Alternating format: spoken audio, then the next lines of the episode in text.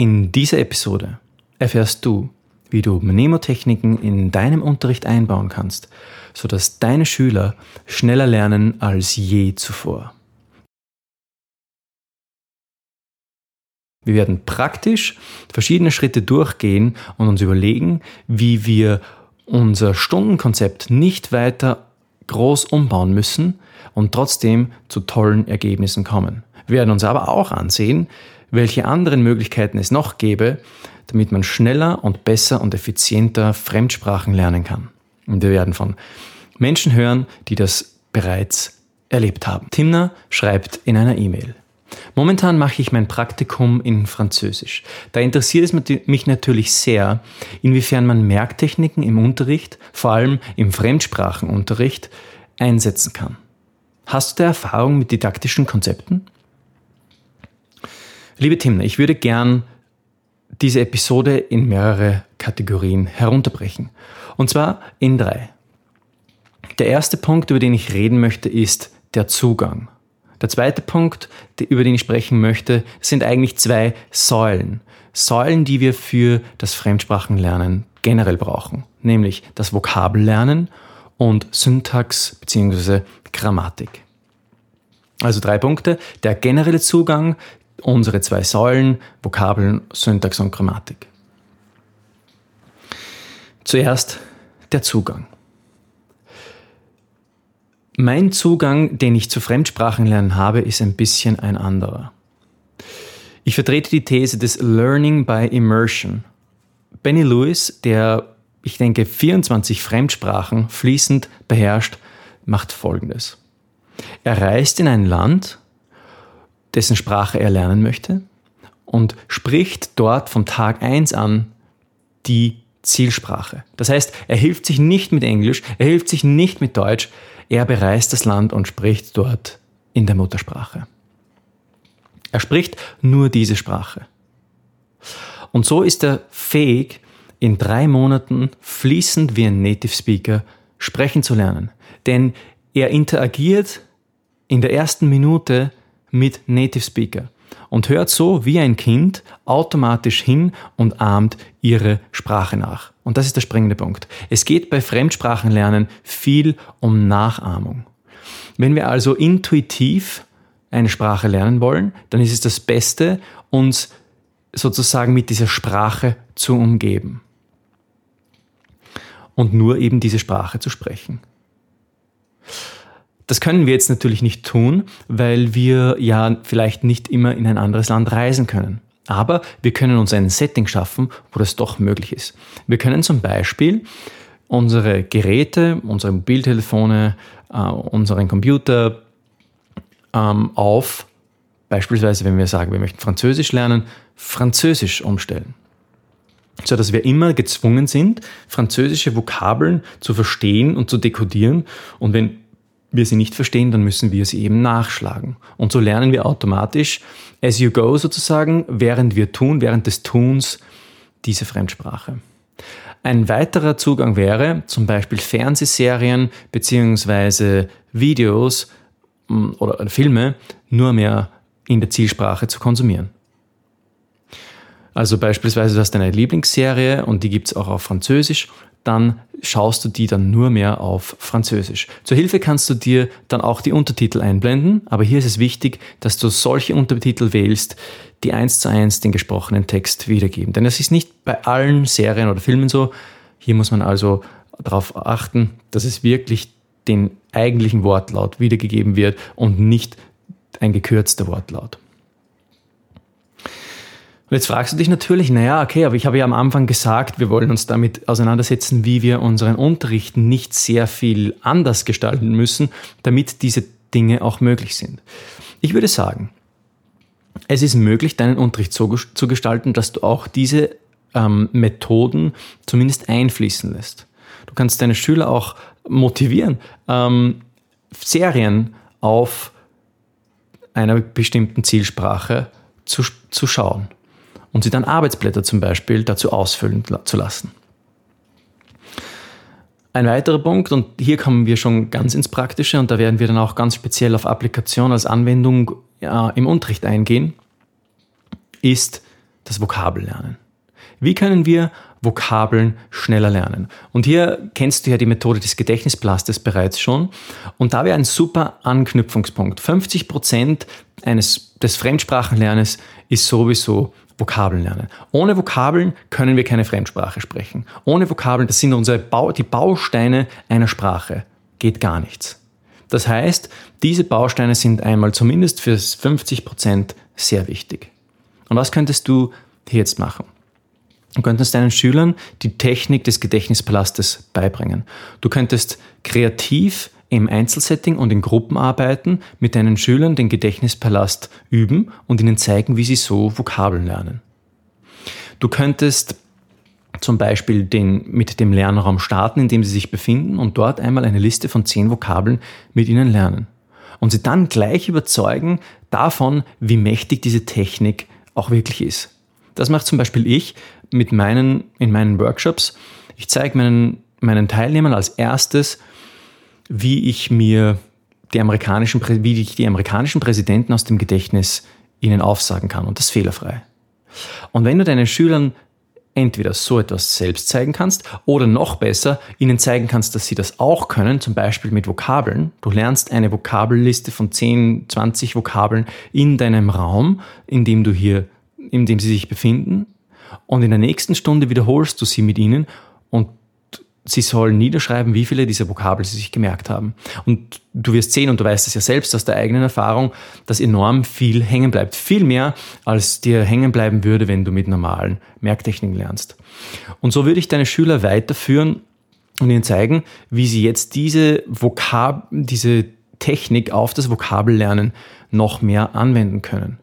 Also du könntest da dann Gruppenarbeiten machen, wo deine Schüler die Vokabel eben lernen müssen. Du könntest das Schulgebäude nützen, eben eine, auch eine Outdoor-Gruppenarbeit machen, ja, den Schulhof auch zu nutzen, um sich dort aktiv äh, Vokabeln zu merken. Du könntest sie eine Kreativitätsübung machen lassen, dass sie einfach zu gewissen Worten einfach ähm, Merkbilder brainstormen sollen. Also der Kreativität sind da keine Grenzen gesetzt. Und was du auch noch tun kannst, und das finde ich ziemlich cool wäre zum Beispiel ein Lucasa zu bauen. Ich möchte dir hier die Podcast-Episode mit Lynn Kelly sehr ans Herz legen. Davon gibt es mehrere. Schau einfach die Podcast-Episoden durch. Und du, ich glaube, das war die Podcast-Episode, wo es darum ging, dass wir, wie wir jetzt Mnemotechniken auf den Unterricht anwenden. Und sie hat da sehr viel Erfahrung. Und sie hat eben mit einer Gruppe von Schülern ein Lucasa gebaut ist. Ein Lucasa ist ein Memory Board, ein Gedächtnisbrett, das die Luber früher verwendet haben, das war ein indigener Volksstamm, um sich zum Beispiel die Flora und Fauna zu merken, die sie umgab. Und mit diesem Lucasa, das könntest du zum Beispiel im Werkunterricht fächerübergreifend bauen lassen von deinen Schülern und dieses Lucasa gleich so anlegen, wie die Vokabel, wie eine bestimmte Vokabel- oder Wörterliste.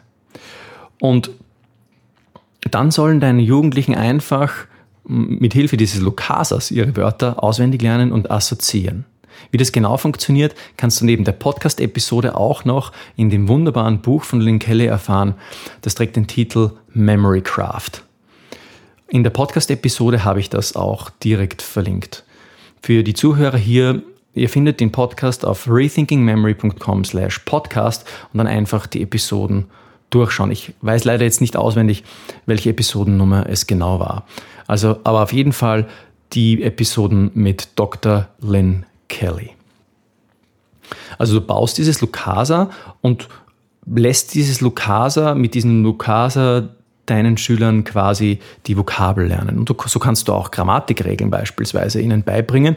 Und diese Grammatikregeln werden so viel solider in ihrem Gedächtnis verankert und abgespeichert.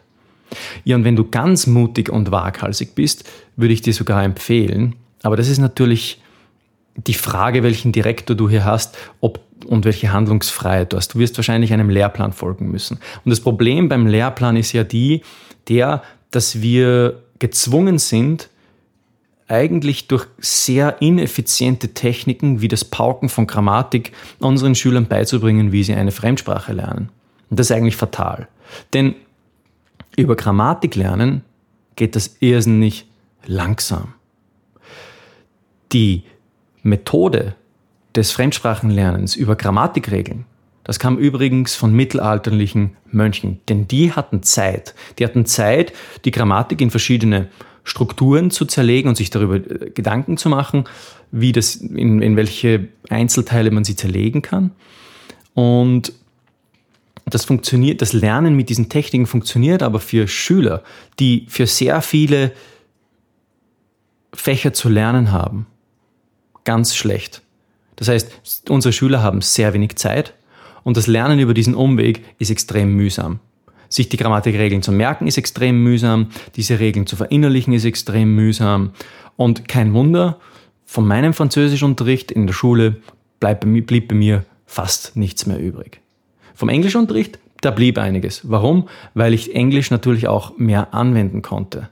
Und eigentlich durch die Technik, die, die da Benny Lewis verwendet, nämlich durch die aktive Interaktion mit Menschen und durch die aktive Interaktion mit den Vokabeln da viel schneller war. Was könntest du jetzt tun oder welche Aufgaben könntest du deinen Schülern jetzt geben, um zum Beispiel die Syntax und die Grammatik besser zu lernen. Also wir kommen nicht ganz um das Grammatiklernen herum, aber die Frage ist, wie wir Grammatik lernen. Wir können zum Beispiel einen, einen Zugang wählen, wie das kleine Kinder tun. Nämlich kleine Kinder lernen ja gar keine Grammatikregeln. Kleine Kinder, wie lernen die Grammatik? Kleine Kinder lernen Grammatik, indem sie ihren Eltern zuhören. Und durch das Zuhören internalisieren, verinnerlichen sie diese Regeln. Und genau das ist der springende Punkt. Das sollen wir auch tun. Das war auch der Grund, warum ich gesagt habe, lass sie Fernsehserien schauen. Denn in diesen Fernsehserien können sie die Grammatik quasi intuitiv, quasi durch das Zuhören aufnehmen und verinnerlichen. Du könntest deinen Schülern aber auch aktive Listenings geben. Das gab es bei uns im Englischunterricht Listening Comprehensions. Das wird ja sicher ein Begriff sein aktive Listening Comprehensions und passive Listening Comprehensions. Aktive Listening Comprehensions, das ist dir wahrscheinlich geläufig. Passive, das wäre einfach im Hintergrund einen englischen Text laufen zu haben, der einfach immer wieder läuft. Und hier gibt es einige Literatur zu diesem Thema, wo eben gezeigt wird, dass dieses passive Hören eines Textes sehr wohl dabei hilft, die, die Sprache die Zielsprache zu verinnerlichen. Ein weiterer Punkt wäre, und das ist, das schlägt Vera Birkenbiel vor. Übrigens, die, die Passiv-Hörtechnik geht auch auf Vera Birkenbiel zurück. Ich bin mir nicht sicher, ob sie auf sie zurückgeht, aber Vera Birkenbiel hat sie zumindest sehr propagiert. Vera Birkenbiel schlägt vor, einen Text zu dekodieren und, und, und meint, dass das eine sehr effiziente Methode ist, eine Fremdsprache zu erlernen. Was heißt das? Dekodieren bedeutet nichts anderes, als dass du deinen Schülern einen, einen Text gibst in, in Französisch, den sie auf Deutsch Wort für Wort rückübersetzen müssen. Das ist dann ungefähr so wie bei einer Interlinear-Bibel, wo du quasi oben den griechischen Text hast und unten die deutschen Wörter Wort für Wort. Dann bekommst du natürlich schlechte deutsche Sätze heraus, weil ja Deutsch nicht der französischen Grammatikregel folgt. Aber das ist wichtig, dass du deine Schüler hier nicht zwingst, schöne deutsche Sätze zu formulieren, sondern eben schlechte deutsche Sätze hinzubekommen, damit sie durch dieses Wort für Wort dekodieren verstehen, wie die französische Grammatik übersetzt in ihre Sprache funktionieren würde. Ja, und die Frage ist jetzt, wie lernen wir Grammatik? Ist das überhaupt noch wesentlich? Grammatik lernen, darüber wirst du wahrscheinlich nicht drumherum kommen. Kommt darauf an, eben wie gesagt, wie dein dein Lehrplan es vorschlägt und das auch, was die, die Zentralmatura dann wahrscheinlich von deinen Schülern fordert. Darum wirst du nicht drum herum kommen. Aber du kannst dir natürlich mit dem Lukasa helfen. Du kannst deinen Schülern Grammatik, das Gefühl für Grammatik über diese, über diese Hörmethode beibringen und über die anderen Methoden, die ich bereits erwähnt habe. Du kannst sie auch kleine Texte Wort für Wort auswendig lernen, um ihnen einen Muster für verschiedene Grammatikstrukturen sozusagen in den Kopf mitzu, mitzugeben. Das wäre eben das gleiche Prinzip, wie, wie Kinder eben eine, eine, eine Fremdsprache lernen. Und für den Rest, wo es wirklich darum geht, eben Grammatikregeln zu lernen, würde ich dir auch vorschlagen, ihnen diese Regeln anhand eines Gedächtnispalastes beizubringen. Dann, dann sind sie auf jeden Fall um einiges schneller. Und du wirst sehen, wenn du diese Techniken in deinen Unterricht einwebst und versuchst, hier irgendwie einen, einen, einen Mittelweg zwischen Gehorsam dem, Lehr dem Lehrplan gegenüber und, und kreativen Methoden zu finden, dass deine, dass deine Schüler auf jeden Fall viel, viel besser und schneller die Fremdsprache lernen werden, weil sie natürlich auch mehr Spaß dabei haben, wenn sie mit dem Gedächtnispalast oder dem Lukasa versuchen, die Worte zu lernen und auch ähm, die Grammatik zum Beispiel. Gut, liebe Timne, ich hoffe, es hat dir geholfen, was ich hier gesagt habe über das Fremdsprachenlernen. Wenn du noch Fragen hast, schreib mir gerne eine E-Mail auf office at rethinkingmemory.com und ich freue mich, deine Fragen hier im Podcast und auch auf YouTube für dich beantworten zu können. Für diejenigen Podcast-Hörer, ihr findet uns auf rethinkingmemory.com slash yt für YouTube slash yt. Dort kommt ihr auf meinen YouTube-Channel. Und für diejenigen, die auf YouTube hier zuhören, wenn ihr noch weitere Episoden hören wollt des Rethinking Memory Schneller Lernen Podcasts, dann geht einfach auf rethinkingmemory.com slash podcast oder abonniert den Podcast in jedem beliebigen Podcast-App. Sucht einfach nach Schneller Lernen bei Rethinking Memory. Ich bin Florian, euer Podcast-Host und ich wünsche euch noch einen wunderschönen Tag und viel Spaß beim Lernen mit effizienten Speed Learning Techniken. Ciao.